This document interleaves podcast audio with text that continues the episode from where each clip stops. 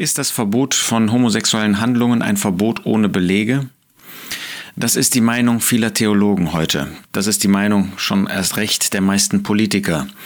Und in einem Kommentar in der Frankfurter Allgemeinen Zeitung wurde genau das jetzt auch wieder herausgearbeitet.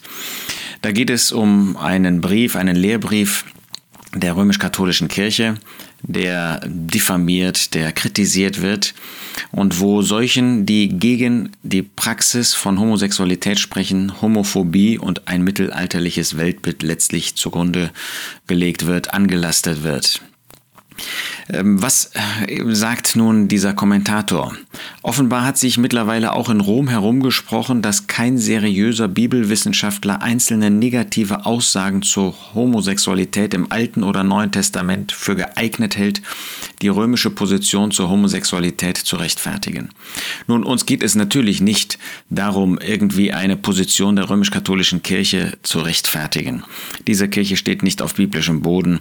Das, was sie tut, das, was sie lehrt, das, was sie praktiziert, steht in vielerlei Hinsicht im Gegensatz zu Gottes Wort und kann zu einem großen Teil auch als Götzendienst bezeichnet werden. Aber hier geht es um die Auffassung, was Homosexualität betrifft. Und da müssen wir sagen, es ist einfach traurig, dass man die einschlägigen, eindeutigen Bibelstellen einfach nicht mehr akzeptieren will. Was wird als Schwachpunkt der Argumentation der Kirche herausgearbeitet? Ähm, die Frage, wer entscheidet, ob etwas der gottgewollten Ordnung entspricht. Wer entscheidet das? Und ähm, die Auffassung jetzt hier in der FAZ und vieler ähm, kirchlicher Leute, Politiker erst recht ist, es brauche keines Proseminars in Erkenntnistheorie, um zu erkennen, dass die Lehre der römisch-katholischen Kirche, in diesem Fall was Homosexualität betrifft, können wir sagen, was die Lehre der Schrift äh, betrifft, äh, dass die nicht haltbar sei. Mit der Aussage, dass Sexualität nur innerhalb der Ehe erlaubt ist, diskreditiert der Vatikan nicht allein homosexuelle Paare, sondern auch heterosexuelle Paare, die nicht verheiratet sind. In der Tat. Was sagt Gottes Wort dazu? Es nennt das Hurerei. Das mag in der heutigen Zeit nicht mehr modern sein, das mag nicht mehr akzeptabel sein, aber Gottes Wort ähm, spricht genau so. Und es ist ja interessant, dass man auf Erkenntnisfortschritt abstellt. Ähm, Will man damit sagen, Gott könnte auch dazu lernen? Das wäre Blasphemie. Natürlich, äh, moderne Theologen und auch Journalisten und ähm, auch viele christliche äh, Gruppierungen, sie nehmen Gottes Wort nicht mehr als das, was es ist, das Wort Gottes, das unveränderlich ewig stehende Wort Gottes. Sie versuchen dann damit zu argumentieren, dass das Verbot von Homosexualität überhaupt nicht vereinbar wäre mit der Botschaft Jesu, so auch in diesem Kommentar. Dabei wird verkannt, dass Gott Licht und Liebe ist. Gott ist Licht, Gott ist auch Liebe. Gott ist Liebe, aber er ist auch Licht.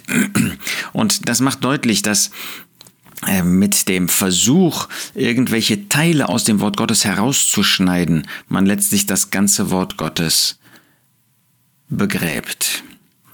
Ja, man verabsolutiert absolutiert damit den Menschen und seine Erkenntnis. Das ist das, was wir heute lernen, ähm, was die Schüler lernen, was die Theologen in ihrer Ausbildung lernen, dass der Mensch der Maßstab ist, nicht Gott und sein Wort, dass die Erkenntnis des Menschen der Maßstab ist.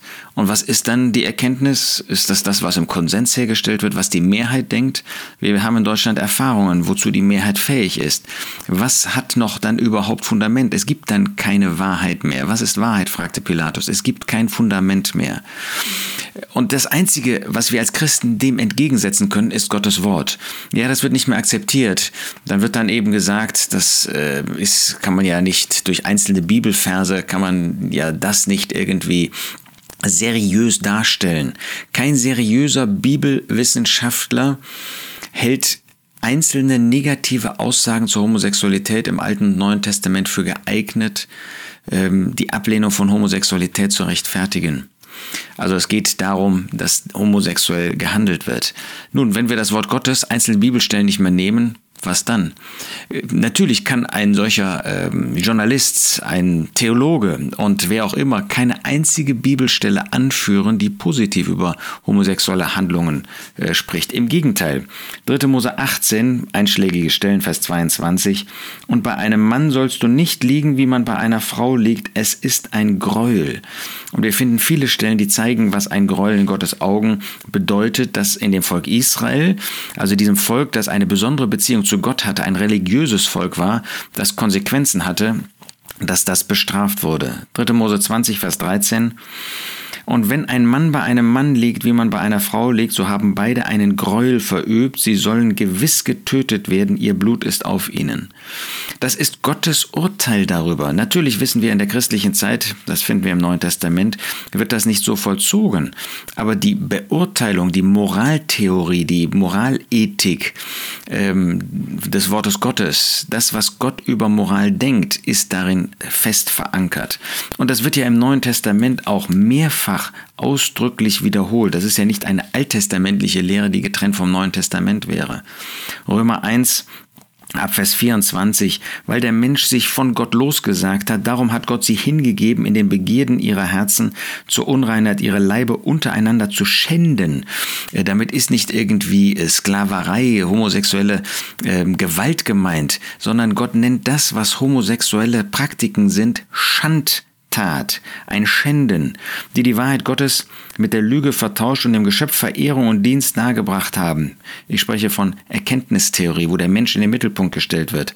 Anstatt den Schöpfer, der gepriesen ist in Ewigkeit. Amen. Deshalb, deswegen hat Gott sie hingegeben in schändlichen Leidenschaften, denn sowohl ihre Frauen haben den natürlichen Verkehr mit dem widernatürlichen vertauscht, als auch ebenso die Männer den natürlichen Verkehr mit der Frau verlassen haben und in ihrer Wollust zueinander entbrannt sind, indem sie Männer mit Männer Schande trieben. Hier geht es nicht um Gewalttat, hier geht es um freie Sexualität und wir wissen aus der Geschichte, ähm, schon vor Christus in Theben, auch durch den Philosophen Platon, dass das durchaus einvernehmlich ähm, geschehen konnte. Sie haben Schande getrieben und den gebührenden Lohn ihrer Verirrung an sich selbst empfangen. Ist es verwunderlich, dass es viele Krankheiten gibt, die gerade im homosexuellen Bereich auftreten? Ähm, das macht auch deutlich, dass Gottes Urteil, was er hier in Römer 1 verankert hat, dass das bestehen bleibt. Das gleiche in 1. Korinther 6. Da lesen wir in Vers 9, wisst ihr nicht, dass Ungerechte das Reich Gottes nicht erben werden? Ungerechte. Und was wird da genannt? Unter anderem Weichlinge, Knabenschänder. Knabenschänder, das ist ein Wort, ähm, das nicht meint, dass Männer Knaben vergewaltigt hätten, sondern es ist ein Wort, was deshalb entstanden ist, weil in der damaligen Zeit oftmals Ältere mit Jüngeren äh, diese homosexuellen Handlungen betrieben haben. Das war eben kulturell, gesellschaftlich war das verankert. So viel zum Thema Erkenntnisgewinn. Jede Gesellschaft macht ihre eigenen Fehler, macht ihre, begeht ihre eigenen Sünden. Das gleiche wird in 1 Timotheus 1, Vers 10 auch nochmal gesagt. Kein ungerechter. Und dazu werden hier diese Menschen gezählt, die homosexuell leben. Das sind nicht die einzigen. Wir wollen äh, uns hüten davor, das zu einer äh, einzigartigen Sünde zu machen. Da wird genauso Hure, also wie in dem Artikel, in dem Kommentar der FAZ geschrieben, solche, die eben unehelich zusammen, ohne Eheschließung zusammenleben. Götzendiener, Ehebrecher, Diebe, Habsüchtige, Trunkenbolde, Schmäher, Räuber. Also äh, das ist äh, nicht so, dass wir jetzt über eine Sünde so besonders sprechen, die schlimmer wäre als alle anderen.